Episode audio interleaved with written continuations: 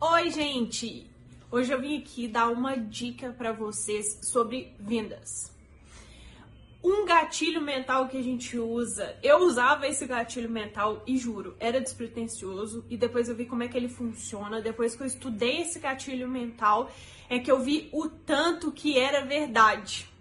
Eu li esse esse gatilho nos Armas da Persuasão, no livro Armas da Persuasão.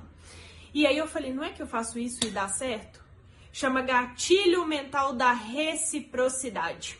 O que, que é isso? É quando você faz alguma coisa para o seu cliente e aí ele se, se sente condicionado a te contratar. Quer ver um exemplo? Às vezes o cliente chegava no escritório e aí ele falava: Olha, tô com esse, esse e esse problema. Eu falava: Nossa, vamos mandar um e-mail agora, vamos ver como que a gente resolve.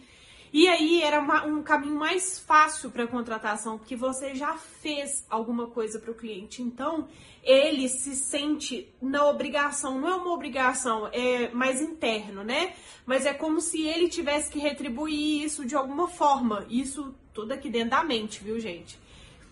E aí, quando você fala de preço, de contratação, você já está com meio caminho andado porque você já se adiantou.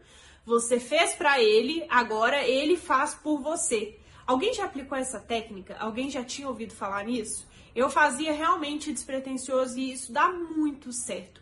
Então por isso que eu vim trazer essa dica hoje.